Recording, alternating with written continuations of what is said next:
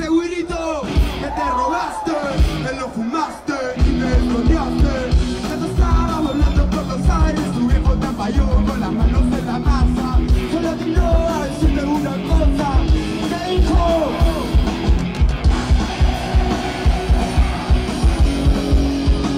Hola, ¿qué tal? Buenas tardes a todos. Bienvenidos a este programa. Este programa se llama Por ella, por la escena.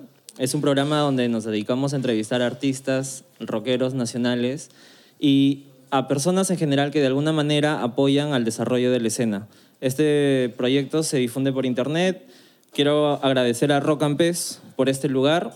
También este, un agradecimiento especial a la cerveza artesanal, El Libertador, que nos está acá poniendo las cervecitas para aguantar todo el ritmo de esta entrevista. Y también a Rexon Blue, que se va a encargar de producir el audio. En esta oportunidad tenemos este, a, una, a un invitado muy especial. Él es Alexis Corfiatis, vocalista de 6 voltios, de la mítica ba- banda 6 voltios. Gracias, gracias por invitarme. No, más bien gracias a ti por, por aceptar la, esta invitación. Hay mucho de qué hablar. He preguntado a tus fans eh, qué es lo que quisieran saber de ti y hay demasiada historia, así que vamos con todo. Empecemos desde el inicio. Viviste en Chile de los seis años. Sí, desde los 6 hasta los 12, 13 años. Fue la, la primera época de Alan García con el tema del terrorismo. Ah, ok. Eh, mi familia decidió irse por, por, por, por miedo, ¿no? Como todas las Como- como familias. un montón de familias. Luego, Y después volvimos en, en- cuando salió Fujimori. a los 12 años ya. Sí, a los 12, 13 años. ¿Llegas a qué colegio? Al franco peruano. Al franco peruano. Acá este es donde conoces a, bueno, me imagino que la, los primeros amigos después de, de volver de Chile, o ya tenías... No, no, claro, o sea, este. eh, la, la banda se forma en el 99 en el colegio, cuando, cuando conozco a Mauricio Ayona y en el- la batería y Emilio Bruce en el bajo. Ellos tenían un grupo de covers y empezamos haciendo covers, ¿no? me invitaron a cantar simplemente. Y después, no sé cómo, empecé a componer canciones, empezamos a sacar las canciones y, Y ahí y es. salió rápido el nuevo disco. Fue algo fugaz, como dicen. En el 98 ustedes debutan en un... En en el- el Hamilton Rock. Así es, quedamos segundo puesto. Y con una canción bien chévere, Con la cerveza. con cerveza. Claro.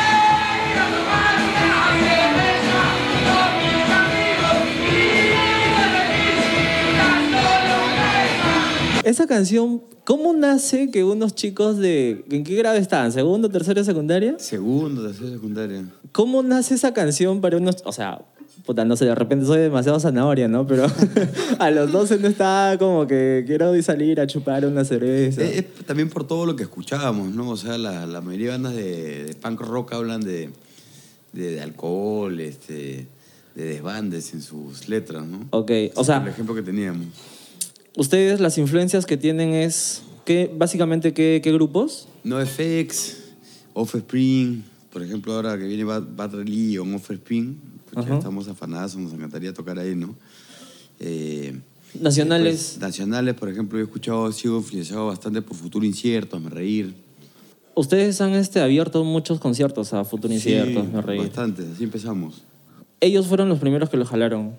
Sí, eh, la movida empezó en Barranco, con Futuro Incierto, que les habríamos, les habríamos sacado y desorden a, a Me Reír. Y después la movida fue creciendo para Pueblo Libre, Magdalena. Ya a partir del 2002, 2003 para arriba hacían conciertos en los sindicatos y después ya se mueve para los conos, ¿no? Sí, Pero se mueve, empieza en Los Olivos y después ya está en Villa El Salvador, en este, en todos los conos. Juan del Urigancho.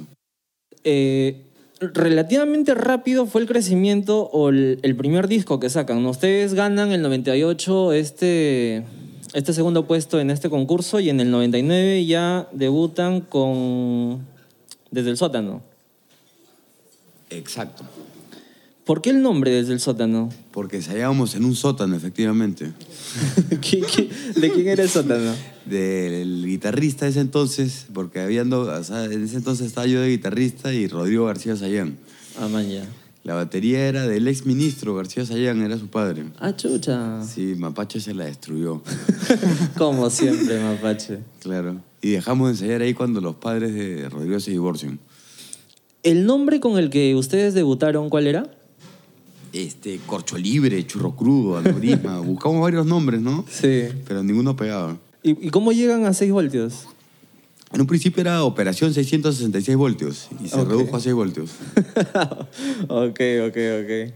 O sea, así de... No hay mucha ciencia. Era así como para ponerle un grupo que no sonara tan importante, ¿no? Ok. Eh, Nunca pensamos llegar a ser conocidos. ¿En verdad nunca llegaron? No, no. nada. O sea, nació Lo así hacíamos de... por hobby, por amor al arte, porque nos gustaba bastante. Sobre todo el género musical que hacíamos era bastante difícil de ser comercial, ¿no? Claro. Hasta ahora, ¿no? Hasta ahorita. En este, en este disco hay una canción que tal vez es la que más llama la atención de todo el disco y es la que tal vez hasta ahorita te piden en los conciertos. La de es Güirito. Güirito. Claro, esa canción no sé cómo así llegó a manos del programador de Doble 9 Ujú. y estuvo ratando mucho tiempo ahí. Y fue la que dio a conocer a la banda y ya la puso en otro nivel, ¿no? Pero ¿cómo nació Güirito? Era un- un- una canción que este, hacía una parodia de esa canción. Este, ¿El que- Pío Pío? Sí, ¿El ese guay, no? pollito que tú me regalaste, ese- esa vaina era. Ese pollito que tú me regalaste, ese pollito que tú me regalaste, pío, pío, pío, pío, triste. Y- pero ¿en, ¿en base a quién se inspiraron para hablar de un- Ay. del Güirito? Además de decirlo que era un tema, este, fue una experiencia que le pasó a, a, a una persona que conocíamos en el colegio, ¿no? Que lo ampallaron fumando marihuana. Ah, Sus sí. padres. Ah, man, Bueno, ya. fue todo un tema. ¿eh? Hicimos Por- una canción en son de burla, ¿no? ¿Podríamos este, escucharle un toque para, para que se acuerden?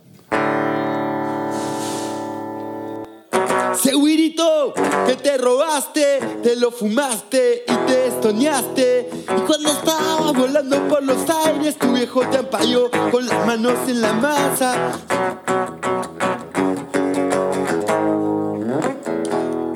Bueno, el coro es muy, muy, muy gritado para la situación, lo voy a hacer saltar.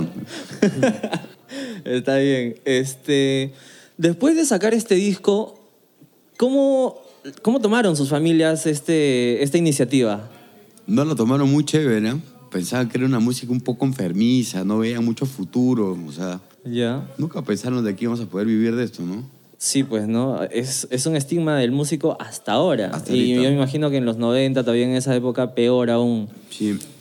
Es- al inicio ustedes eran cuatro, cinco... Cuatro. inte- cuatro integrantes. Sí, era una guitarra más.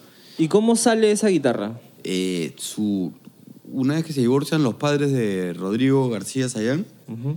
su, su madre no, y él queda en custodia de su madre, ya la mamá no, no pasaba mucho grupo, Ah, ok. por lo que había mucho alcohol de por medio, muchos desbandes, ¿no? No, ok, ok. Y, le- y le- y lo obligó a salirse de la banda. Y él sale de la banda, ¿no? Tú en este entonces solo cantabas. No, yo ya tocaba guitarra. Ah, perdón, no. Antes en el Hamilton Rock, sí, solo cantabas. Solo cantaba en el Hamilton Rock Claro, Pero claro, para antes el- había ot- otro guitarrista. Pero para el Desde el Sótano ya aprendiste a tocar la cuando guitarra. se hace oficial yo ya aprendo a tocar la guitarra. Bravazo. Luego pasas. Luego sacan en el 2001, o sea, dos años después, el Generación Perdida. Así es. Que dejan un poco de lado el, el ska, por así decirlo, que habían Es que el iniciado. ska es, es- es- es- es el- justo lo que hacía el, Ajá.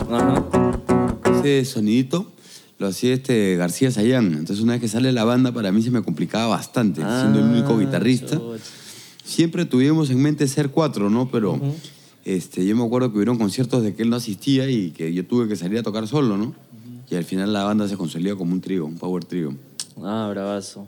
En, en- desde el sótano ustedes tienen temas así muy variados, pues, ¿no? Como el güerito, y temas que van, por así decirlo, temas banales, pero en la generación perdida ya esta, esta letra es una crítica social al- a la época que estaba aconteciendo en ese momento. Sí, por lo de generación perdida dices que ves la coyuntura política, Claro. ves este, cómo de repente este, los estereotipos no marginan a los jóvenes por, por, por- por ciertas este, cosas que no se veían bien, ¿no? Yo creo que ya han cambiado las cosas un poco.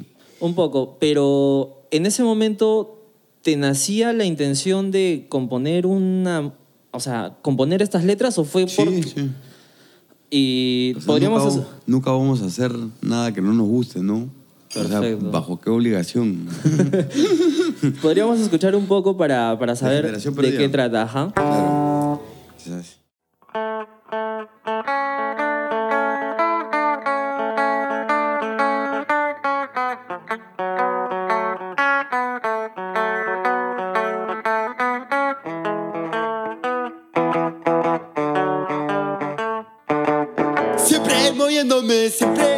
Buscando algo nuevo, una diversión. Siempre creyendo que hay algo mejor. Nunca perder la esperanza de poder creer en algo superior. Vivir feliz en este país, salir adelante sin remordimientos. Bravazo. Y con esta canción o con este disco ustedes ya se empiezan a consolidar en el mercado Claro, o y sea, empieza empiezan a haber más, más, que, más que hablar de 6 voltios, ¿no? Sin embargo, en este disco ya era un poco más pesada, más, más este, ruidosa la Más letra. de- melódico. Punk melódico y ya no da pie a, a estar en las radios ni nada. Nosotros pensamos que iba a sonar Generación Perdida de repente en la radio, ¿no? Sí. Sonó en muchos lugares menos en la radio. Todos menos donde ustedes querían que suene. Es que no, la radio no te aprueba lisuras, no, por eso a mí me sorprendió lo del, lo del güirito, ¿no? Eh, no te aprueba este, críticas sociales, o sea, está bastante restringida, ¿no? Y menos políticas. Sí, este, a raíz de este crecimiento, de esta aceptación que tienen, eh, ¿ustedes trabajan con Javier Chunga? Nosotros, claro, o sea, el primer manager oficial que tuvimos fue Javier Chunga. Él me acuerdo que hacía los rock en el parque. Claro. Él mueve bastantes bandas y hasta ahorita tenemos una muy buena relación con él. Yo vi este, algunas entrevistas que, que le hacían y decían, este, sí, pues yo tuve que manejar tal vez a 6 voltios porque había algunos conciertos donde no los dejaban ingresar ustedes porque eran menores de edad. Claro, por supuesto, claro. Ustedes ya cuando iban a los festivales, ¿cuántos años tenían? Yo me acuerdo que yo ya, yo empecé a, yo, o sea, arranqué tocando a los 14 y a los 16 ya estaba en escenarios.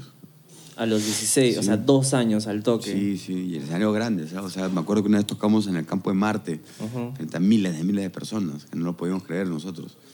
¿Y cómo fue esa, esa experiencia? Algo alucinante, o sea, imagínate para ser un adolescente y, y estar tocando frente a miles de personas Y que sepan tus letras. y que bien. sepan tus letras, estábamos, este, estábamos bloqueados en esa época. Hasta el tercer disco, y el tercer disco me acuerdo de que eh, tan solo una vez más. Claro, el tan solo una vez más ya se consolida. Ahí se consolida con la canción de Lejos, me acuerdo. Esa, Claro. esa canción fue la que es un himno hasta ahora, ¿no? Ujú. Esa sí jamás la vas a ver en la radio por la- la- el contenido de lisura que tiene. Sí, pero pucha, por todo, el- o sea, todo aquella persona que sepa algo de rock peruano la ha escuchado, definitivamente. Este disco tan solo, una vez, tan solo una vez más sale en el 2002. O sea, a ver, teníamos el desde el sótano del 99, No, Generación 2003 Perdida. 2003 sale. 2003. Sí. Ya, do- 99 desde el sótano, 2001 Generación Perdida, 2003 el tan solo una vez más. Es un disco en forma de sierra. Sí. ¿Por qué se le dio esa forma? O sea, fue A alucinante. pedido mío, ¿no? fue, a pedido mío. ¿Cómo Es- así es se te ocurrió?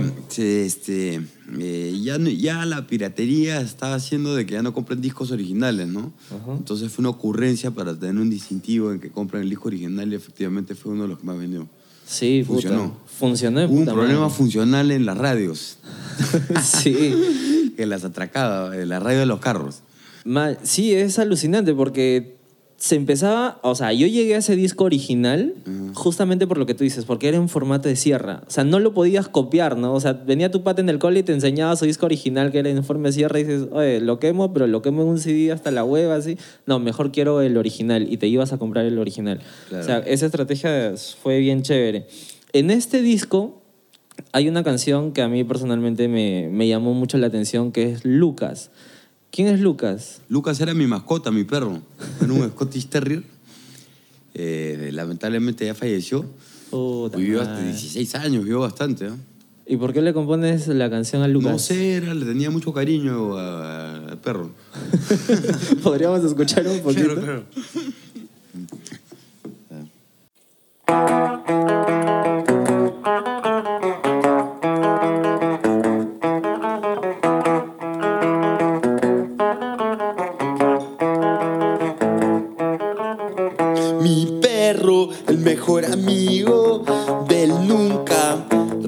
Una traición y cuando me siento solo,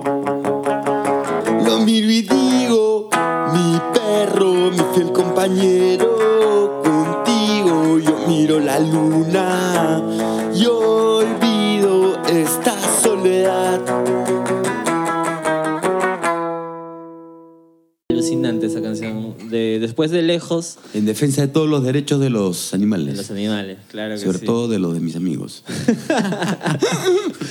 Lejos es una canción que, como tú dices, consolida este disco y consolida a la banda. A- Así es. ¿Cómo nace Lejos? Lejos es una canción de este en la cual se termina una relación tanto amorosa como amical o como cualquier tipo de relación ser humana, ¿no? Ok. O es sea, una catarsis, no sé, o sea, no, no, no, no me acuerdo por qué la escribí. me- aplica para tu flaca, Aplica aplica, pa' todo. para todo mundo. Sí. Alguien que quieras mandar a la mierda así de la nada, Exacto. aplica para todos. Se la mandas por YouTube. Esa canción no la vamos a tocar ahorita porque todavía estamos almorzando. Mm. Entonces, este, vamos a pasar al siguiente disco, que es el Día Plástico. En el Día Plástico es Ahí fue justo Javier Chunga que nos da la idea y nos dice, miren, tienen que hacer un, un disco en vivo. Porque tocan tanto en vivo que se tiene que captar esa esencia que tienen. Y decidimos hacerlo y, me- y también recalca que dice, oye, pucha, que ese primer disco que han grabado suena horrible. Sí. Hay que volver a grabarlo. Sí. Y suena completamente diferente, ¿no? Después de unos tantos años, o sea, del 9, 9 8, 9, 9 que grabamos el- desde el sótano al... Ese habrá sido el 2004, ya seis años después me cambió la voz. Me acuerdo que las canciones las readaptamos como las tocábamos en vivo. Las armonías también suenan Sí, mejor. Sí. Eh, y, y un acierto fue que capturaron la efervescencia de- del público, ¿no? Exacto. Porque en el disco se oye cómo todo el, todo el público corea, cómo te piden las canciones, cómo Así tú es. interactúas con la gente. Espérate, espérate. Estoy sumamente agotado, weón. Descanso, por favor. Pero bueno, pues. Déjame hablar, concha de. Y ya me largo, ya. Ya me llevó el pincho esta huevada. Claro. Y lo bacán de este disco es que incluyes dos covers. Exacto, que un, co- un cover que es Día Plástico, de un grupo que es Bata Astronaut, pero es un cover reversionado y un cover de NoFX, que es la The Longest Line, la línea más larga.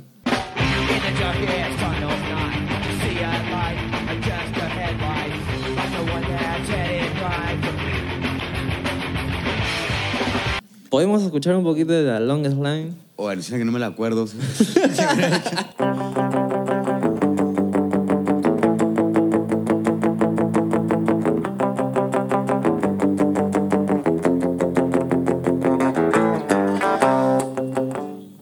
¿Cómo era? Empezaba. En la noche, en la oscuridad, ver una luz que se acerca como un testigo enfrente de mí. Sería bueno que todo salga mal, todo salga mal, sí, y que no volviera a ver la luz. Debía haber hecho algo malo, quizás cagar, cagarme en Dios. Pienso en comida china y creo que la vida es amarga y dulce. La mía es como sacarina. Sé que todo cambió, nada es igual, igual que antes. Soy a quien has dejado atrás. Debe haber. Al fin de la línea más larga es donde yo siempre estaré. Si quieres encontrarme. Y ahí, bueno, me agarraste frío, compadre. Está bien, Ese es que no la solemos, no, no acostumbramos tocarla en vivo, Ujú. pero lo voy a- la voy a tener en cuenta. Sí, oh, está Sentido de- chévere. Sí, está, está, está, está bacán. Puede ser, para, puede ser para, este, para este 20. Claro, para este 20 ahí está. Ahí Renato. Estamos ahí. ¿Todas las letras de 6 voltios las has hecho tú? Sí, yo soy el compositor del grupo. ¿Y te nace así a la nada? Casi siempre cuando te pasa algo, o sea, escribo de amor, escribo de, de situaciones este, banales que te le pasan a cualquiera, o de cosas raras, ¿no? También, por ejemplo, este, eh, en, el, en el disco Descompresión, ese ya sale el 2006. Claro, el Es 2006. un disco que nos toma bastante tiempo grabarlo en Tecnología Digital Victoria. Lo hacemos con mucha cautela ya con otro manager, con Rafael Alvarado. Ujú. Él después fue el manager de Bareto y él ya enfoca las cosas de un lado un poco más comercial. O sea, si te das cuenta en ese Sí, disco sí, no hay sí. lisuras, ves las sesiones fotográficas mucho más este, profesionales, todo un concepto. Y ese disco definitivamente sí marca, o sea, como que cada disco hace escalar un poco al grupo, ¿no? Lo consolida un poco más de forma profesional. En este, hasta estos primeros cuatro discos, hasta el día plástico, ustedes ya tenían cuatro discos y eran totalmente chivolos. A esta Sí. edad tenían 17 años y ya estaban haciendo giras nacionales. Sí. ¿Por qué ciudades has paseado tú a esta edad? A esta edad. No, o sea, a, la- a los A esa 17, edad. 18. Bueno, en esa edad yo me acuerdo de que no, no existía tanto este, eh, un mercado en, en provincias, ¿no? Pero me acuerdo que el primer sitio que fuimos fue Arequipa. Otro, otro sitio que fuimos fue este, Ayacucho y otro fue, otro fue Cajamarca. Cajamarca, Ayacucho y Arequipa. Esos fueron los primeros sitios que, que solíamos tocar en esos entonces, ¿no? Pero actualmente ya tocamos en todas partes del Perú. Solo falta llegar a Iquitos. Es el último, el último point que nos falta conquistar. Muy pronto, productores de, de Iquitos. Mm. Este, ¿Tú puedes decir que hasta este disco fue el apogeo de 6 voltios? ¿En este momento fue el apogeo de 6 voltios? No, yo creo que siempre cada vez como una bola de nieve, ¿no? Que cada vez se hace más grande. Porque a pesar de que pase el tiempo, el, el grupo mantiene la fama y después va adquiriendo un poco más. Porque no es una banda de moda, es una banda más de culto. Yo veo de que hay un montón de gente de que eh, es una banda transgeneracional. Sí, Porque eh, es- la, la banda empieza con contemporáneos míos. Yo tengo ya casi 40 años, 36. Y, y ahora hay chiquillos de 16 años que la escuchan. Sí, y... Y se al- identifican aún con las letras, ¿no? Exacto, como tú lo has compuesto en esa edad, en El ser humano no cambia, siempre sigue, sigue sintiendo lo mismo. Exacto. Luego de esto, como tú dices, llega el descompresión. Descompresión, claro. Ahí sí el grupo ya entra, las, eh, se podría decir, es considerado como un grupo mainstream, porque Ajá. ya tiene, tiene ya la profesionalidad del caso, o sea, en cuanto a grabación. Faltó su videoclip en esa época, pero me acuerdo de que siempre un, un problema de presupuestos y invertir en la banda era difícil, ¿no? Sí, me imagino. ¿Cómo se financiaban? Eh, poníamos plata nosotros o conseguíamos auspicios este, o de las tocadas también sacábamos dinero, ¿no? Para este tiempo tú ya estabas en la O de la venta universidad. de discos. Eh, cuando empieza la descompresión, yo ya estoy en la Universidad de Lima estudiando Administración de Empresas. Administración de empresas. Yo para eso antes hice un bachillerato, o sea, terminé quinto de secundaria en el Franco Peruano y hice un bachillerato de economía. Me fui a Francia, a París, a, duré seis meses y, y no aguanté, ¿no? O sea, me llamó de nuevo por el, el- el Perú por, por la banda. Y la gente decía, oye, ¿qué fue? Se han disuelto. Este. Claro. O sea, el, el hecho de que yo me vaya a estudiar a otro país hace de que la gente reclame y que yo vuelva vuelvas. y yo me establezca aquí y definitivamente me metí a la, a la Universidad de Lima a estudiar Administración de Empresas. Sin dejar la banda. Sin dejar la banda y culminar la carrera y todo. Dentro de este disco, ¿este disco se consolida tal vez como el más romántico? ¿Cuál? ¿De compresión? Sí. No, yo creo que el, el- el- el que sacamos en 2013 ha sido el más comercial y más romántico. El, este, alto, voltaje. Sí. En este disco, en el Descompresión, hay una canción, Por ti. Claro, esa canción es bastante romántica, pero si tú escuchas el disco en sí, el disco es bien variado, o sea, te habla de muchas cosas que no son amor, ¿no? Claro. Eh, ¿A quién dedicas esa canción, Por ti? Por ti se la compuse a, a una enamorada que tuve.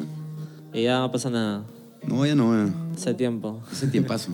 A ver, ¿Podemos recordar un poco las letras? Claro.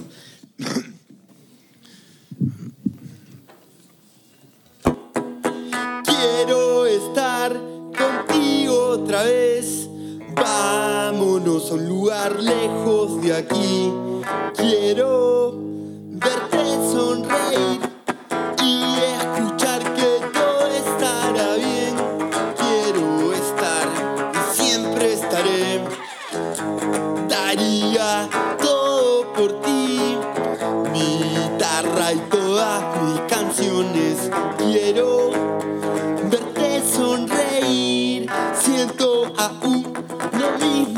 ayer. Recuerdo el olor de tu perfume. Quiero tenerte cerca otra vez. Dices que no, demuestras que sí. Llévame, sácame de aquí. Esa canción. cuando la escuché, o sea, yo también estaba... pues, Esa es en- bien, bien, bien romanticona. Sí, esa es la que dedicas a todas tus flacas, ¿no? de la Claro. época. Para todos los calzones presentes en la audiencia.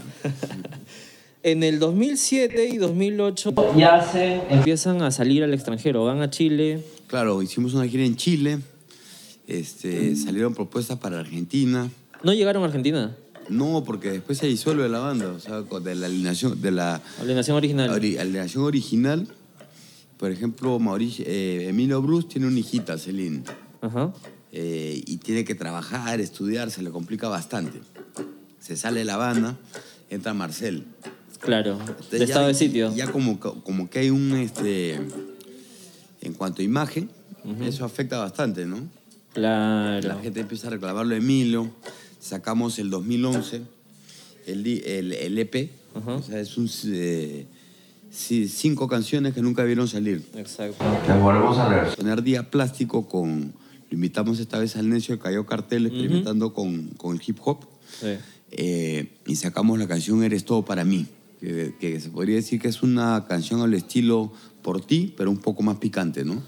Volviendo a la gira en Chile, yo vi por ahí algunas entrevistas que ustedes dijeron que era tal vez este, la experiencia más grata de 6 voltios hasta ese momento. Sí, me acuerdo que la primera gira fue con Emilio Bruce y con Mauricio Llona.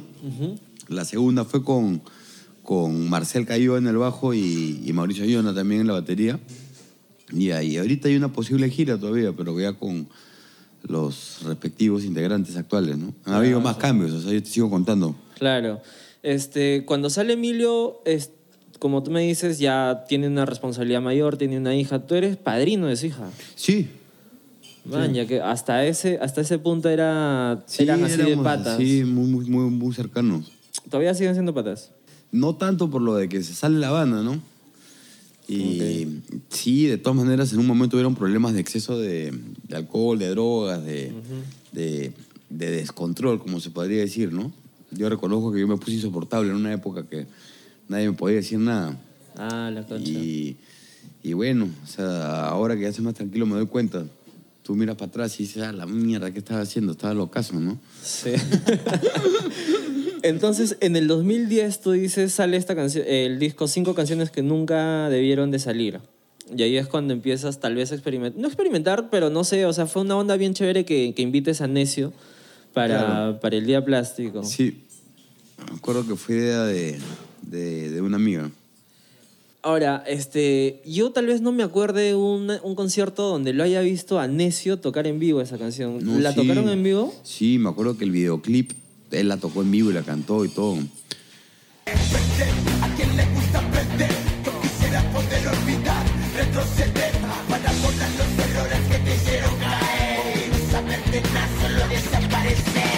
Eh, fue muy chévere y varias veces ha estado él ahí presente, ¿no? Ahora no sé qué será de su vida. Tú haces ahora esa parte de... No, ya no lo hace nadie. ya no la hace nadie. Antes la, la de Marcel, cuando estaba en el grupo, la hacía Marcel, que le gusta el Sí. hip hop. Pero ahorita sería ridículo que él la haga, ¿no? A no ser que sea el necio. O invitar a otro rapero de repente a que la haga, ¿no? A que la, claro.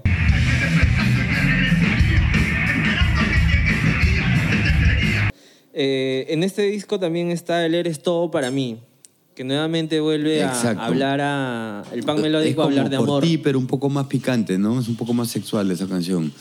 Y hacemos el videoclip, me acuerdo de esas dos canciones, de Día Plástico y de Eres Todo para mí, las cuales rotaron en MTV y estuvieron en el top 10. Sí, un Llegaron- buen tiempo Sí, en el top llegaron hasta, hasta el número 2, llegó Eres Todo para mí, y después cambió la programación. Sí. ¿Cómo se llama la modelo que hace este? Giselle Patrón, era Giselle compañera Patrón. mía de clases del colegio. Ah, era tu, tu compañera. Ella era menor, modelo era de del Rol Romero, me parece. Sí, ella era anfitriona de Raúl Romero. Bravazo. ¿Podríamos escuchar un poquito de Eres todo para mí? Por supuesto. A ver.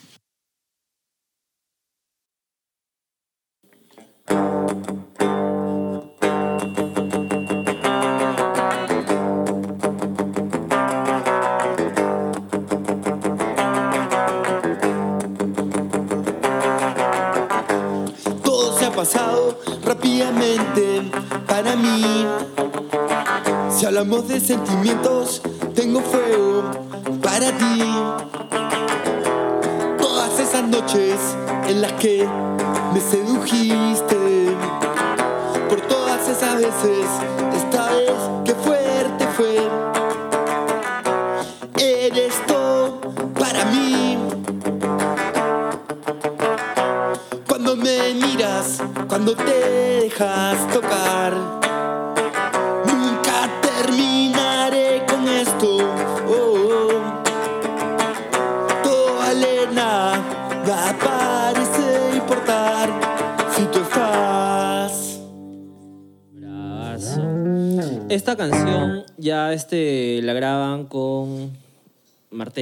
El Marcel. Marcel Mar- cayó. Marcel, Marcel. Él es el eh, bajista y vocalista de Estado de Sitio. Claro. En el 2012, este, Emilio vuelve. Así es, Emilio vuelve a la banda. Sí, bueno, de verdad muy contentos. Este concierto va a estar buenazo. Es mi primer concierto. Ese es el que concierto de de regreso a la banda. pues, de nuevo. Claro, Efectivamente, o sea que la energía va a ser espectacular y O sea, tu primera tocada después de... de... Sí, después de tres años. ¿Cuánto, ¿Cuánto fue? tres años. Estén atentos, o sea, no falten mañana, sobre todo que es el concierto de retorno de Emilio después de tres El años. Y bueno, no duramos mucho tiempo como alineación porque las cosas estaban tan tensas que, que reventaron en breve, ¿no? O sea, fue al toque. Y, ¿Pero por qué decide volver o cómo fue la No invitación? sé, yo creo que ya no nos aguantábamos ya después de tanto tiempo. Ya, dijeron, ya no damos, Sí. ya. Ya era cualquier excusa con tal de pelearse, ¿no? Ah, ok. Cuando estás con la ex y ya dices, puta, por las huevas. Ya, por las huevas es. Este. A raíz de esto, tal vez este. Los fans tienen un poco de. de una carga emocional donde dicen, puta, ¿por qué? ¿Por qué se fue, por qué se fue Milo? Tal vez para ti tal vez hay esta nostalgia de, de querer haber tocado más con ellos, con Mapache, con Emilio, porque después de esta separación también sale Mapache. La verdad es que en esa época no, ¿ah? ahora, ahora de repente sí, después que han pasado 20 años, Claro. Ah, eh, porque te estoy hablando de fines del 2011, Claro. 2012. Ahí hay ese colapso en la banda, ¿no? Y que la banda sí para definitivamente un año, ¿no? Ujú. Todo el 2012 y parte del 2013 la banda está estancada. Claro, el 2013 ya prácticamente casi se da a la mierda. ya. No, o sea, hubo un año que no tocó toda la banda. Eh, me acuerdo que eh, yo me dediqué a otras cosas, todo el mundo hizo su vida, pero siempre eh, dije, pucha, no, o sea, yo tengo que seguir, ¿no? Busqué otro baterista, a Álvaro Charapaki, busqué un bajista, entró en esa época Tony Chile, y bueno, empezamos de nuevo la banda, ¿no? Me acuerdo que sacamos el alto voltaje. Claro. Ahí sale este, el alto voltaje con... Y, y acá ya este, llegas a una madurez musical más consolidada, ¿no? Sí, ese disco se, tú si lo escuchas es como que aspira a ser mucho más comercial, ¿no? Sí. Y logra su objetivo. Yo, yo, yo, lo que tengo entendido es de que ese disco, por ejemplo, este, está sonando en muchos países fuera del Perú, en Spotify. Tiene muchas descargas más que los otros, ¿ah? Ah, man, ya. Por la calidad de sonido, por, por el contenido de las letras, por, por lo que es más variado. Está más, más como se dice, ¿no? En este, en este disco tienen el single Espacios Vacíos. Generalmente... O sea, empezamos con el single Para tu cabeza. Ajá. Claro, que es una canción que habla de la coyuntura musical nacional. Exacto. O sea, que tú por un lado tenías a los grupos de cumbia, por otro lado tenías a los grupos de pop rock y por otro lado a los grupos de under rock. Y gracias a Dios ese estereotipo ya se rompió, ¿no? Gracias a los vivos por el rock, los, los días de rock peruano, Claro. los festivales, los Viva Perú que están habiendo en provincias.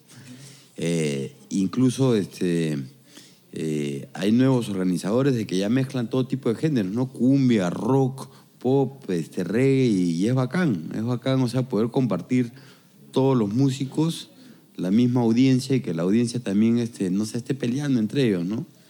Una pregunta así que tal vez no tenga nada que ver con lo que estamos hablando, pero ¿qué opinas de que el vivo por el rock ahora esté con Armonía 10, con Wendy Zulka y tal vez meta Chévere, el a mí himno no- de a mí- Strokes? a mí no me parece nada malo, ¿no? O sea, yo creo que al revés es algo bueno que la gente no se acostumbra mucho, porque al comienzo tú no veías a los grupos de, de pop, por ejemplo, Lívido, Amén, Mar de Copas tocando con 6 voltios. Claro. Ahora somos colegas de bandas, e incluso yo puedo considerar muy buenos amigos míos a muchos este, integrantes de esas bandas, ¿no? Perfecto. Eh, tú me comentabas sobre la canción Para tu cabeza. ¿Podríamos escuchar un poquito Claro. sobre esta canción? Me siento medio raro, tío.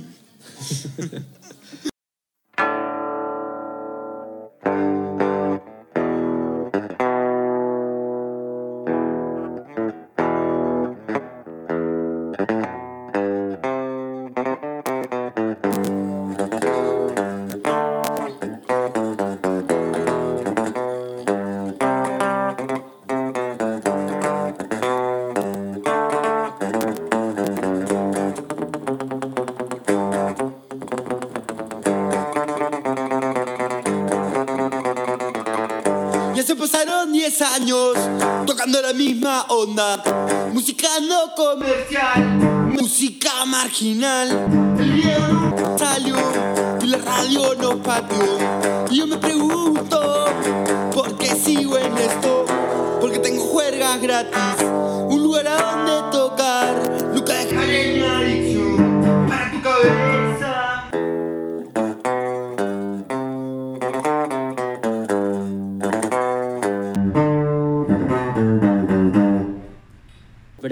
Eso, Ahí está.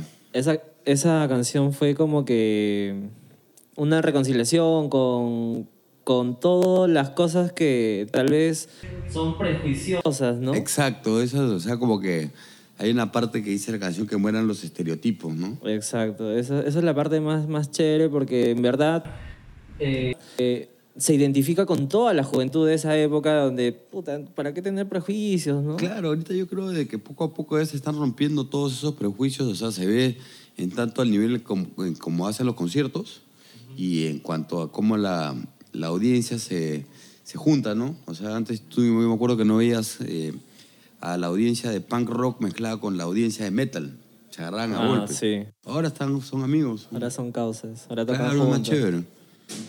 Eh, Tú para esta época ya habías terminado la universidad.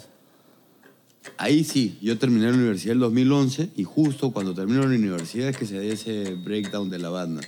Y yo decido formar Volta Music, que es la, mi productora. ¿Qué haces con Volta Music? Voy- hacemos conciertos, este, eh, le producimos merch a diferentes bandas, eh, mercadería como póster, stickers, llaveros. Contamos con un estudio de grabación, un estudio de sala de ensayo, un estudio de fotos. O sea, todo lo que necesita una banda para, para profesionalizarse. ¿Con qué bandas estás trabajando? Ahorita este, hemos trabajado con varias. No sé, se podría decir de que está un poco dejado de lado porque estoy más concentrado en sacar el nuevo disco de 6 disco. voltios y nos estamos dedicando simplemente a producir ropa. O sea, estamos haciendo una línea femenina ahora. Eh, estamos trabajando con la marca Hit de Renato. Aquí en mi causa tiene su tienda ahí en Magdalena, eh, este, en, en Amarra. Ajá. Entonces, eh, con él vamos a producir todo lo que es este, ropa femenina para, para las mujeres rockeras, ¿no? Que es algo que nadie está haciendo, ¿no? Sí. Todo lo- todos los grupos tienen polos, pero para, para hombres. Sí, sí, y casi todas las mujeres, o sea, vamos a sacar, por ejemplo, hemos sacado tops, leggings, bodies, cosas un poco más estilizadas para la mujer, ¿no? Porque el hombre usa más que todo polos, gorras, sweatshirts. Claro. Y, y al final yo creo que más lucrativo ha sido eso de que producir las bandas, ¿no? O sea, tú como productor no ganas mucho dinero este, haciéndolas ensayar, este, es un servicio que les brindas pero no es algo constante. O sea, yo creo que lo, al final lo de la productora se, se fue más por el tema de reproducción de merch, de póster, stickers, llaveros, discos, eh, de lo que es la distribución digital musical y, y lo, lo- lo que es las prendas, ¿no? Bravazo. Si nosotros vemos hacia atrás todos los discos que hemos hablado, ¿qué es lo más bacán que te haya tocado vivir con 6 voltios? Sobre todo la gente que he conocido, he hecho muy buenos amigos, eh, porque detrás del escenario pasan muchas cosas, ¿no? He conocido a diferentes integrantes de distintas bandas que, ni- que antes yo los, los, los miraba en la tele, en la radio, y, y ahora son amigos míos, ¿no? Eh, he conocido muchos asociados chéveres, muchas mujeres también. ¿Qué prefieres, los conciertos íntimos o los festivales? Cada uno tiene su feeling. O sea, yo, sé de que en un festival, por ejemplo, casi siempre tienes ocho canciones para tocar y tienes que tocar las más conocidas, ¿no? Y al toque, sin, Pero es sin genial hablar. también, o sea, sentir la, eh, la magnitud de la banda, cómo mueve masas, ¿no? Claro. Sin embargo, también nos gusta mucho y no dejamos de lado porque las bandas ahora cuando se profesionalizan muchas bandas mainstream muy tocan en festivales no te van a atracar tocar en un bar o tocar en, en un, en un sitio pequeño. Es algo que nosotros sí, sí eh, acostumbramos a hacer para no perder esa esencia punk rock, ¿no? Claro. O sea, de, de la banda tiene. eh, se te olvidó mencionar un. O sea, después de. Antes de sacar el alto voltaje, yo saco un disco de los 15 años. Chucha. Cuando retomo todo eso, sí. Ese, ese disco creo que no lo tenías en cuenta. No lo tenía en mente. ¿o? Sí, ahí está. Es es un recopilatorio, ¿no? o sea, no hemos grabado nada. Ah, ya, Agarré ok, ok. simplemente las mejores canciones de cada disco. Ajá. Y como tuve un, un tiempo, un año ocioso sin tocar, Ah, empecé más a, con la productora y, y fue mi primera este, producción, ¿no? Ajá. Con Volta Music. Saco a los 15 años de 6 voltios y después lanzo alto voltaje. Bravazo. Este, hablando de los conciertos, puta, yo ahorita te veo tranquila, pero en el escenario eres otro, eres un monstruo. Esta canción que sigue se la dedico a todos ustedes, hijos de puta.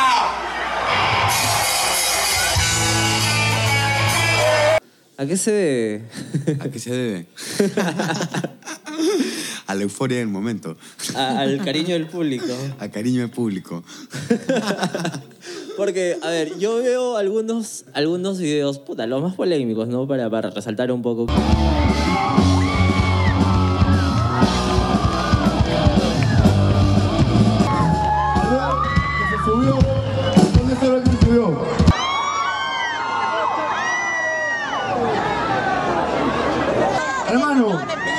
De la puta madre, güey. Me gustaría que todos ustedes estén aquí arriba sacando como él. Te voy a rayar mi guitarra, güey.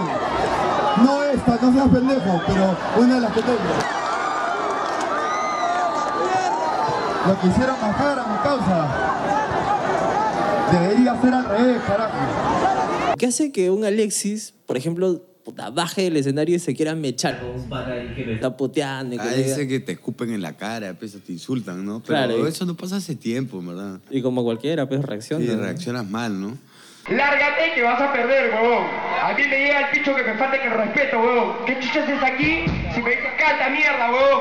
Canta tú, pues imbécil. ¡Con la pelota, Este, han habido varios este, este, anécdotas muy chistosas. Y bueno, la canción que sigue es una bien caleta, puta, creo que nunca la hemos tocado en vivo, pero hubo un huevón por ahí en el Facebook que me dijo, oye, toca esa canción, con tu madre, siempre tocan lo mismo. Y dije, ¿sabes qué? Chúpame la piña, huevón, la voy a tocar para que no joda. Eh, pero ahora los conciertos yo los trato de llevar en paz, o sea, tratar de no salir, este, salir tan encariñado. Yo vi un video donde una vez me- les metiste la guitarra al público. No, ese fue cuando se disuelve la banda, pues, efectivamente, en Ate. O sea, yo Ah, me acuerdo ok. que yo hice un concierto en Puente Piedra y me sacó el ancho del escenario, me voy de cara. Ajá. Puta, que fui asadazo, pues, y ya estaba allá en Roche con Emilio y Mauricio, estábamos discutiendo. Ya. Y que sí, pues, o sea, todo reventó en Ate. Y que yo estaba en otra, estaba borracho, este, eh, molesto, ¿no? Hasta me, me eché con mi enamorada, me acuerdo de entonces. Sí. Y hay un video donde, puta, está... Puta madre, y, y, este, y Mauricio se molesta y se va de la batería y entra otro a tocar batería, yo no me doy cuenta. Y cuando volteo y veo que no, no era mapache, me empincho y tiro la guitarra, pues la tiro al público, me rayo, ¿no? Y, puta, volteaste el, el parlante y Sí, me todo. tabazo al parlante también. Puta, fue la cagada ese, ese video. Este, ¿cómo es la relación con, con tus patas de antaño? Por ejemplo, hablando específicamente de Dale Vuelta. Alancho, Con Renzo. muy buen amigo mío, hemos compartido este, escenarios desde, desde, desde los inicios, ¿no? Yo me acuerdo que Dale Vuelta empezó y, y a la par con Cebol. Era ahí, o sea, incluso ellos organizaron conciertos fuertes. Me acuerdo que hicieron un concierto de San Miguel, Magdalena, este, y nos pasaban la voz y nosotros felices de tocar con ellos, ¿no? Hasta, hasta el día de hoy, justo ahora el 20, hay un evento que está organizando Renato. Claro, el 20. Él, él está representando a Renzo aquí. Dale Vuelta septiembre. Así es, está Eh, también. vino en febrero también, ¿no? Para yendo y viniendo, Renzo. Bacán, weón, porque esa vez yo fui y Renzo se subió al escenario y cantó contigo, güerito. Él está viniendo.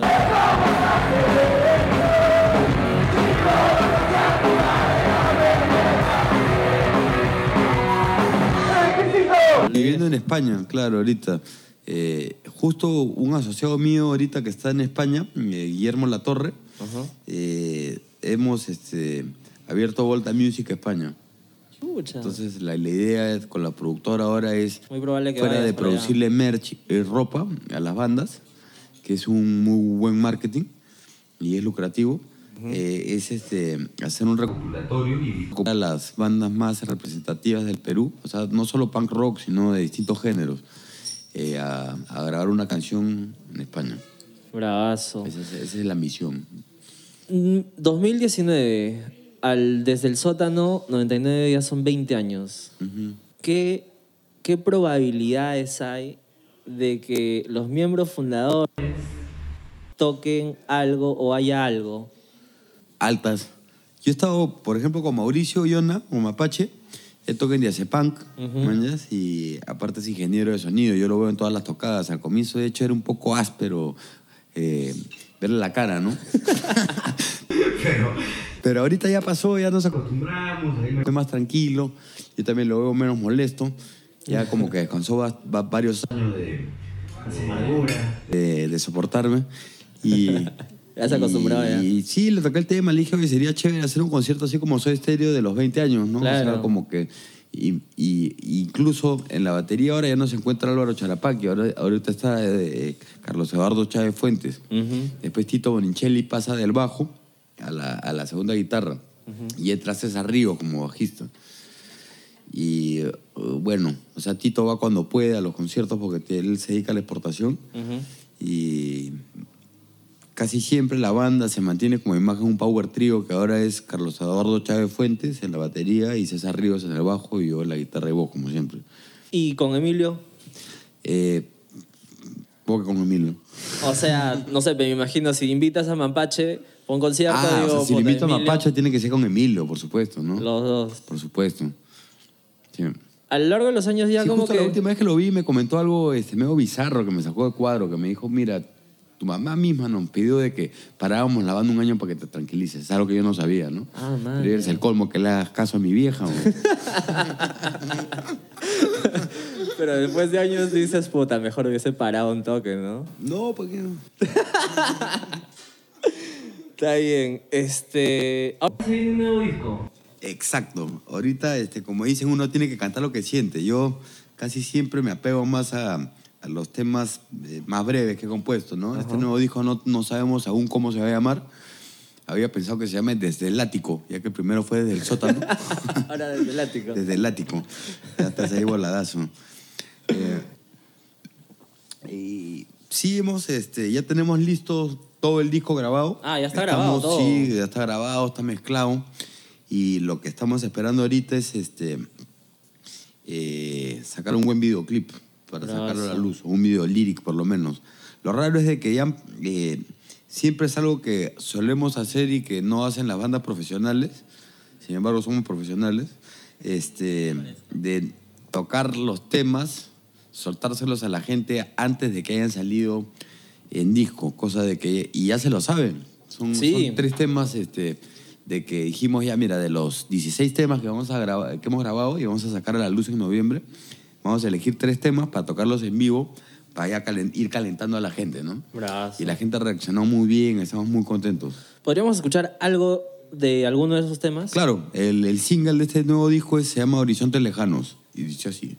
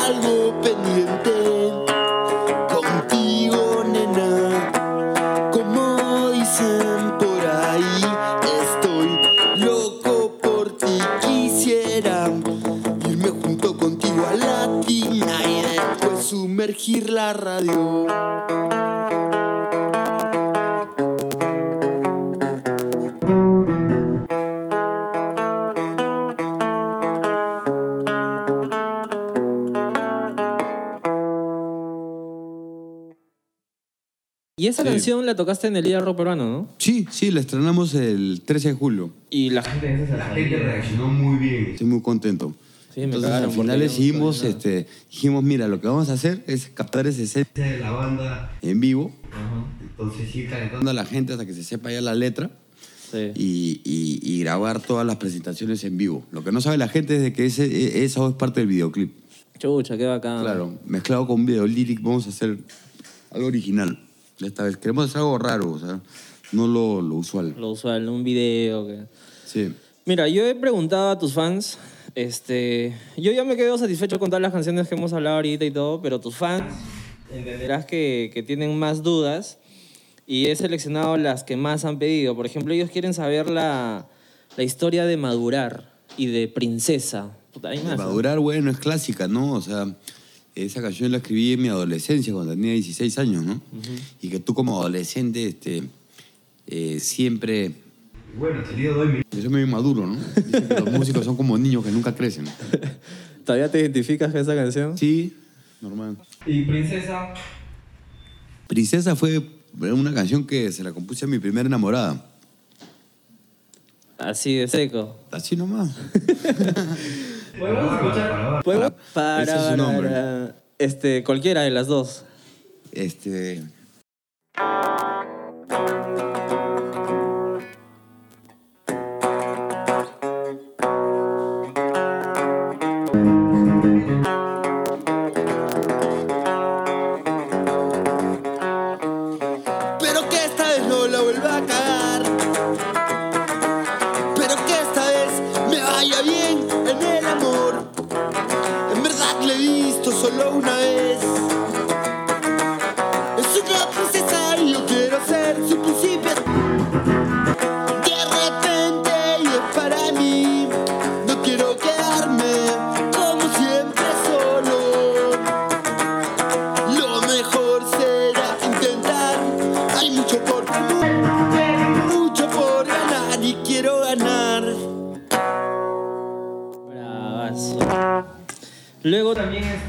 historia de cerveza. Esa canción no me gusta. ¿Por qué? No me gusta, no sé, o sea, no sé cómo pudo ganar el concurso. Es una canción de que le hay que hacer una cerveza. sí. Lo hicimos por puro hueveo y al final a la gente le encanta esa vaina. Puta, le gusta la huevada. Ah, su madre, ¿por, por qué? O sea, de- de- de- del primer disco, desde el sótano, te lo juro por mi madre, de que pregúntale a Mauricio Yona. Nosotros dos, que, que siempre nos encargamos más o menos del contenido de la música, eh, yo como compositor, yo como productor, él me decía, puta, qué fea esa canción de mierda del güirito. No tiene que ir en el disco, no tiene que ir. Y al final, la, canción que, queríamos sacar es la que sale en la radio. ¿no? Pero así es la vida. Luego está también este, lección de inglés. Esa canción la compuse cuando salí con una norteamericana y me vi obligado a hablar inglés para poderme la levantar. ¿Podemos escuchar un poquito de lección de inglés?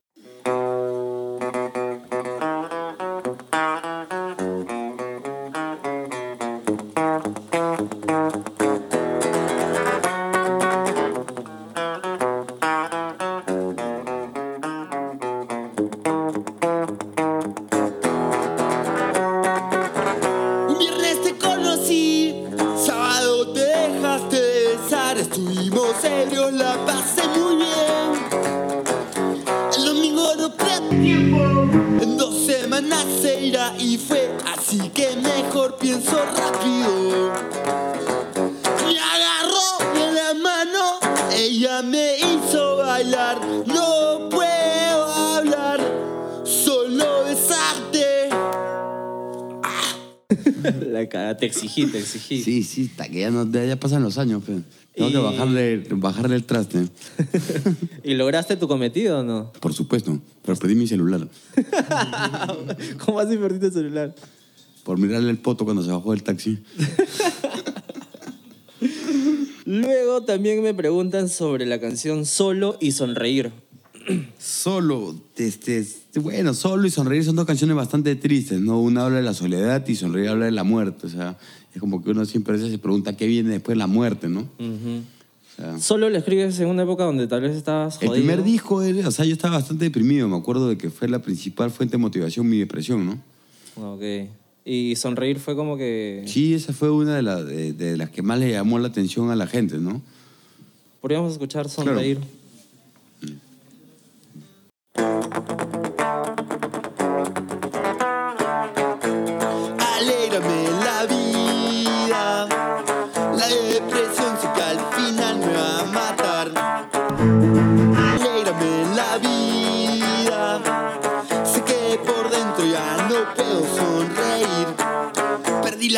de las veces depresivas y no puedo saber por qué vivir. Y nadie tiene la fórmula para hacerme sentir bien.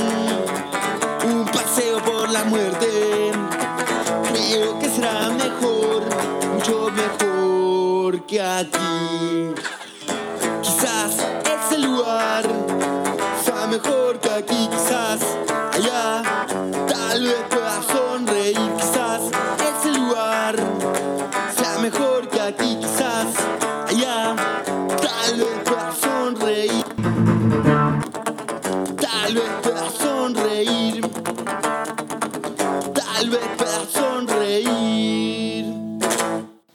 Cagada. Me acuerdo que con esa canción chupaba con la jata de, mi- de mis amigos. O sea, lo más irónico de todo es que es una- un contenido de la letra bastante triste, pero la, La canción melodía es y la alegre. canción es bastante alegre.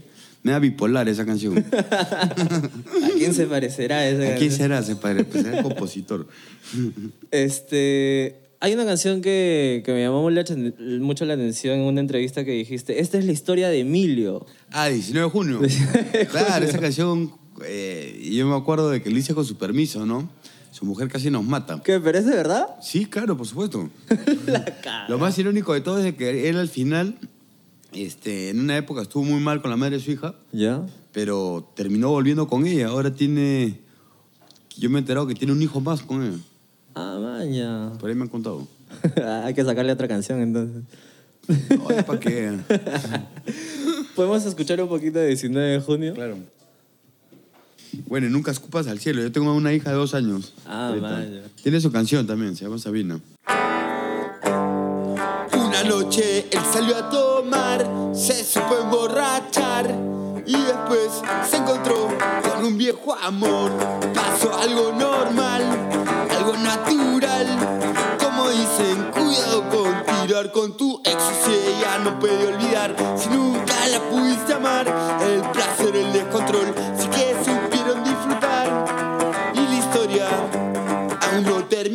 dos meses después del encontrón Llegó el sorpresón, la vida a veces te da sorpresas. Puta que chucha pasó acá, creo que hicieron algo mal Fueron presas del destino, telenovelas Resulta esclavitud, se supieron encadenar. Tendrán un hijo, fin de la historia.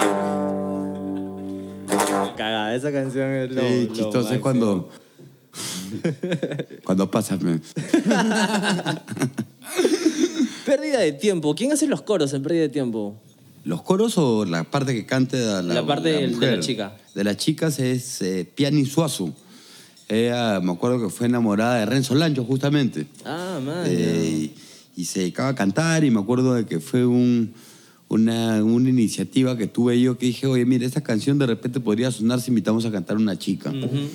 Y le dije a Mauricio, piensa en alguien, ¿no? Y Mauricio me acuerdo que pensó en ella, que, que me parecía que cantaba bien. Y bueno, se dio. Ya no la tocan, ¿no? Mucho en vivo. Lo que hacemos es que Piani ya no está en el Perú, ella vive en España y desde hace ok. tiempo que yo no, no, no sé nada de ella. Y lo que acostumbrábamos a hacer es invitar a, a ciertas chicas a que la canten en el escenario, ¿no? Bacán. Como estamos con toda la campaña de Ni Una Menos, todo eso, ya, pero claro. para estar en onda. Para estar en, en hype.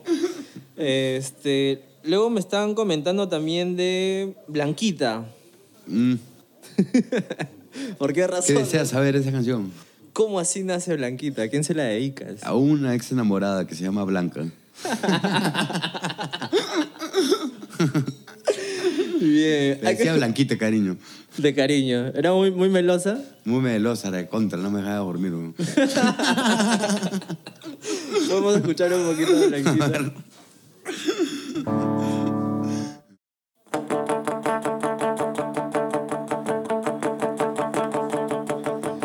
Es viernes, liberaré mi estrés.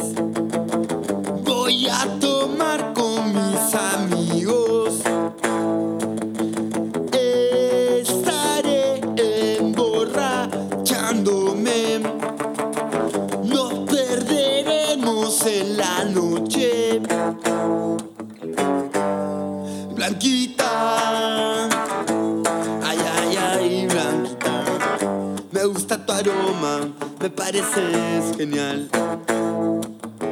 Blanquita, traicionera. Al final siempre termina mal. Muy mal. Esa Blanquita, terrible, ¿no? Terrible. Terrible. Luego me preguntan por Seguiré igual. Esa canción es una de las más fuertes de la banda, la más grande, se podría decir, con Caminos Espinosos del Alto Voltaje. Es una canción que habla, lo más chistoso de ese videoclip es de que eh, predije el futuro, compadre. ¿Por qué? Porque salía en una parte este, alguien agarrándole los huevos a Kuczynski. Pura mierda, un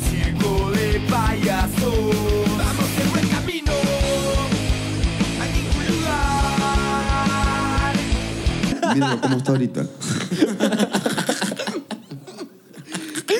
Todo un visionario. ¿En serio? Alexis. Sí, sí, sí. Era de esperarse. ¿Y, y cómo así este, nace esta canción? Eh, ¿Es una autoafirmación de lo que, lo que eres en ese momento? ¿Seguiré igual? sí, sí, es como que la gente siempre te dice, no, ya este, cambia o no cambies, o, o tienes que ser tú mismo, ¿no? Eso es, esa es la esencia de- del mensaje. ¿Podemos escuchar un poquito de Seguiré igual? Si es que se puede, ¿no? también, compadre. A ver, Que son canciones medio complicadas. en formato acústico. Y en formato acústico, peor todavía, se escuchan todos los errores.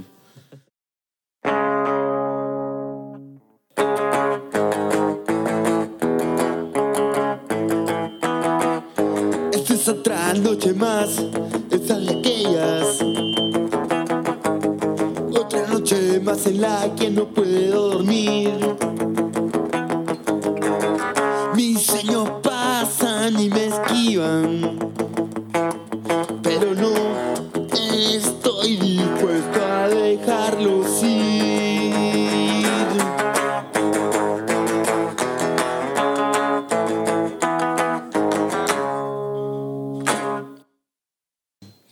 Este, ahora pasamos a las, a las preguntas del público. A ver, Puta, tu gente en verdad te quiere. ¿ah? O sea, he recibido preguntas desde diferentes partes del mundo. ah, qué chévere.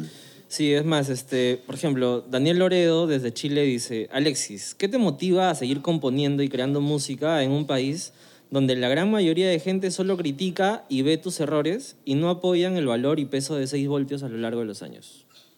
Bueno, yo creo que se equivocó un poco ahí porque la gente sí valora y sí, sí, este, eh, sí valora lo que es 6 voltios, ¿no?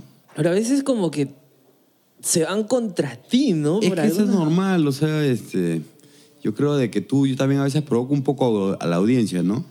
Ujú. Sí, no me importa mucho si se molesten o no, esa es la, la esencia de la banda. Ah, a veces me paso la raya, pero eh, eh, sí, sí, o sea, sí, sí reconozco de que la banda recibe bastantes críticas, ¿no? por, por el hecho de no hacer cosas convencionales. Sí. Pero era, algo de esperarse. Bravo. No es nada que me sorprenda. Lo esperas siempre. Sí. ¿Cuál es tu inspiración para ser cantante, Moisés, Moisés Pavón? Mi inspiración para ser cantante es decir lo que siento y, y ser yo mismo, ¿no? ¿Solos Solo ser tú mismo. Ser yo mismo, decir lo que siento y transmitirle un mensaje al público. Bravazo. Eh, Jean-Pierre Sier dice, ¿qué significa A- ARPG? La pregunta del millón. no, no se lo voy a decir. ¿No? No, pe, ¿Por no se puede, pe, es para fastidiar a la gente. Todas las entrevistas siempre preguntan lo mismo. Pero suelta. Es un enigma que nadie sabe. Por eso mismo. Me han puesto, me han reventado. ¿Qué es RPG? ¿Qué es RPG? Es un secreto. AP, AR, AR. Ta madre, ya en la siguiente entonces. Johan Blas dice, ya no cantas princesa con letra completa, ni en los shows caletas. ¿Por qué? Porque esa canción yo me acuerdo que la vez que la grabamos consideramos, yo, yo personalmente consideré que era muy larga. Era aburrida, o sea, como que había una parte de más, ¿no?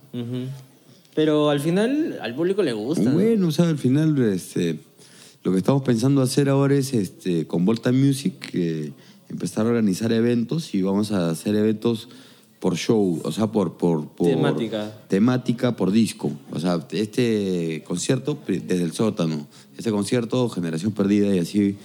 Porque es difícil mantener feliz a la audiencia teniendo ocho discos cautivos y un noveno que se viene, cada uno de 16 canciones y en una hora poder tocar 120 canciones no es humano, ¿no? Ese show que hiciste en Hensley también, eh, seis vueltas a la carta, puta, quedó chico, ¿no? O sea, Exacto. la gente quería más canciones Siempre la gente va a querer más, o sea, nunca se va a conformar y eso es lo que nos hace seguir caminando, creo. Sí, sí. Aldo Omar dice, ¿planes para ir a Chimbote? Sí, hemos tocado varias veces en Chimbote, ahorita no hay nada en negociación, que yo sepa, pero siempre es chévere tocar en todos sitios. Sí, sí, la, la fecha que se vienen, por ejemplo, ahorita hay concierto en Ica, creo que se concierto en Arequipa, hemos estado en Cusco, hemos estado en Cajamarca, en Chiclayo, en, Ayacucho, en Huánuco, Huancayo, hemos estado en Pucallpa también, hemos abarcado la selva en Tarapoto. Un Bravazo. Este, Luis Usaya, acá lo dejo a tu criterio, ya, a ver. Dice, ¿qué pasó en el, in- el in- en el incidente del alternativo? Y Miriam también que complementa más o menos la... Dice, ¿por qué...? No puede llegar por ¿Qué el tráfico. VIPs? pues, bueno. No, y hubo una confusión en cuanto a horarios, me acuerdo. Porque a mí me dijeron un horario eh, eh, y después cambiaron el horario. Yo estaba viviendo en Punta Hermosa, en el sur. Me acuerdo que era verano. Ah, estaba veraneando en Punta claro, Hermosa. sí. Y, y- y me acuerdo que el día anterior tuve un show. Estaba bastante do- quiñado, dolido de, de- de- de- todo, todo, todo lo que fue el día anterior. Y, y no llegué. Me acuerdo que me dijeron, oye, vente para acá y que tienes que tocar en, en- media hora. Y le digo, tú estás loco, huevón. Se me han dicho a las, a las seis, huevón, son las una de la tarde. Claro. Y, y intenté llegar, pero no pude. ¿Y, y los VIPs no te reconocieron ni nada por el estilo? No, de- no sé si me habrán reconocido o no, pero cuando yo llegué la banda ya estaba tocando. Pa, puta, ya te Y fue, me alteré, fue un desastre, me acuerdo. Le tuve que pedir disculpas a la organización, a Immortal, porque reaccioné un poco mal, ¿no? Me agarré a golpes con los VIPs. Un poquito menos. Un poco. Pero bueno, ya pasó, ¿no? Pero después de esto como que Yo compensaste me a acuerdo tus que me fans. molesté bastante porque yo traté de entrar Ajá. y me dijeron, no, ya no entres, ya no quieren que entres. Y dije, ¿cómo es posible? Y uno de los VIPs me robó mi billetera. ¿Qué? No y eso fue lo que desencadenó mi ira, ¿no? Lo agarré a golpes. Ah, y después me agarraron entre todos, como piñata. Puta, sí, ahí las imágenes hablan por sí solas. Este, puta, ¿qué te iba a preguntar? Le pregunté algo hace un ratito, ahorita. Ah, ahorita se, me- ahorita se me viene. Dije, Brian Alexis Crisóstomo, ¿qué fue de Carolina? ¿Quién es Carolina?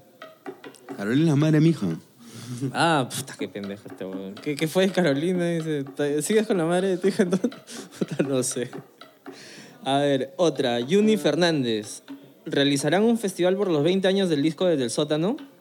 De todas maneras, estamos en eso. Estamos viendo si nos compran el show este Immortal para que ellos lo produzcan o producirlo nosotros mismos. Ahora vas, o sería chévere con Immortal, ¿no? Sí, sería paja. Este, Analí Schwan.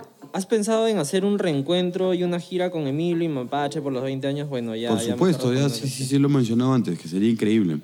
No solo con Emilio y con Mauricio, sino con este Álvaro, con este con todos los integrantes que han pasado por la banda, ¿no? Claro. Para hacer como que todo el camino de todos los discos, Claro, más una- o menos. Retrospección. Claro. Este, ¿Qué pasó con la cuenta de Spotify?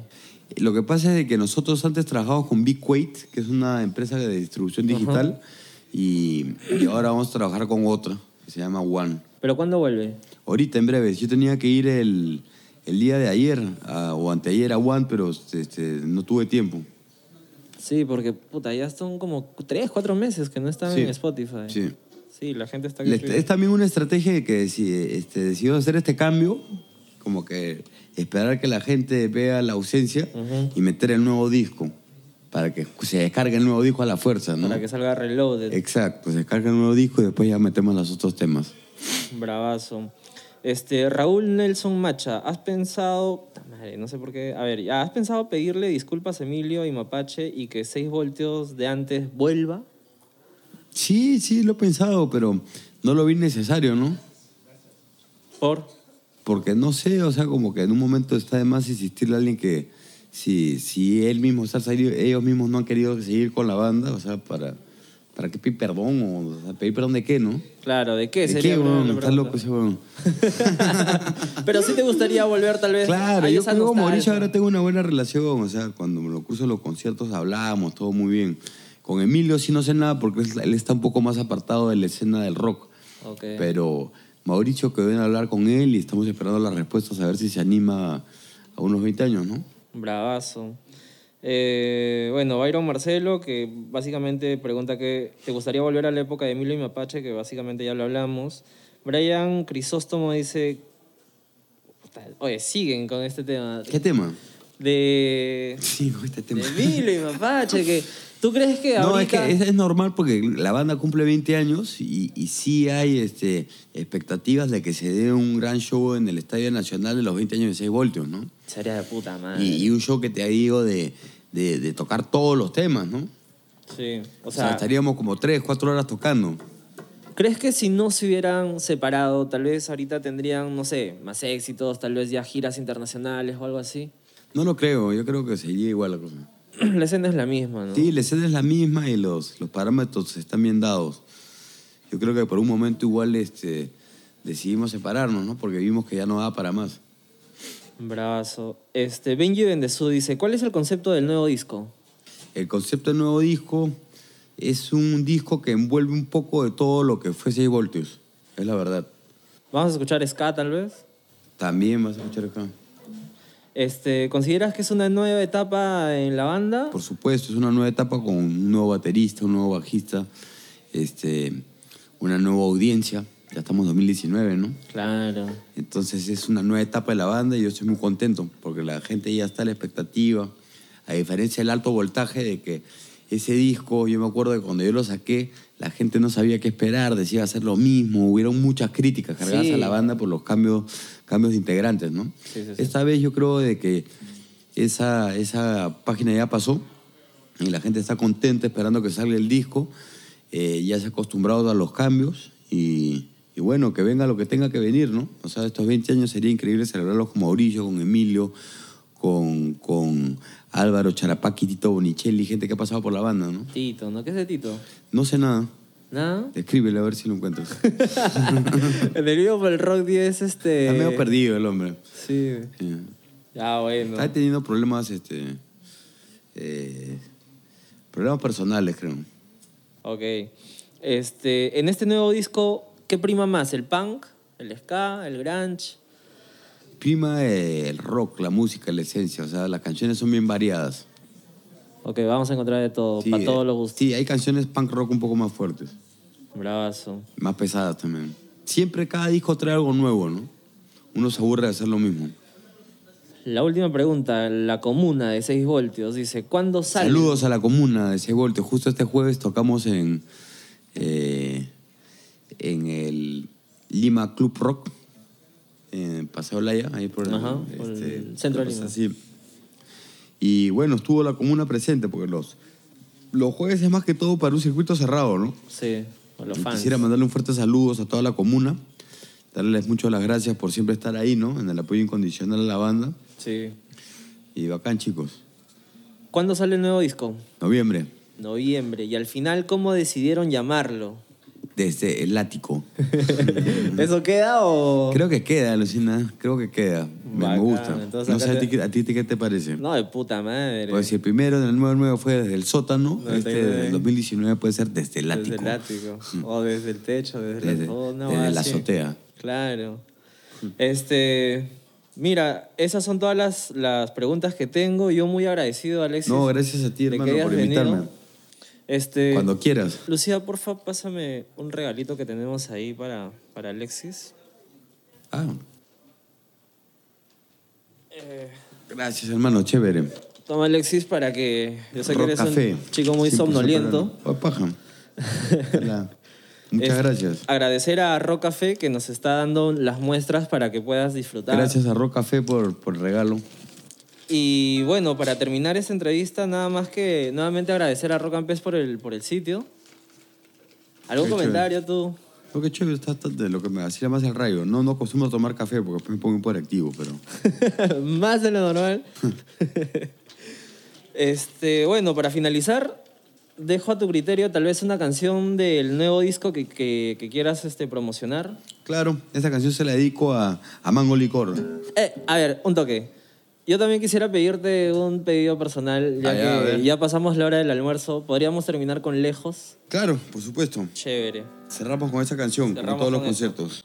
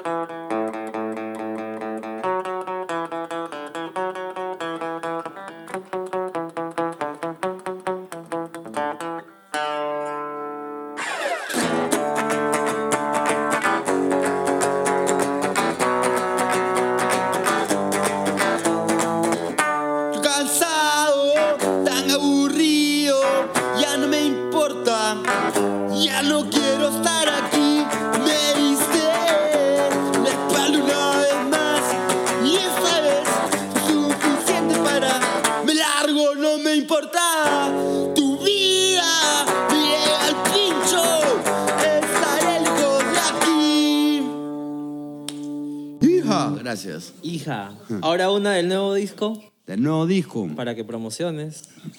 Esta se la dedico a mi hijita Sabina. Y dice así.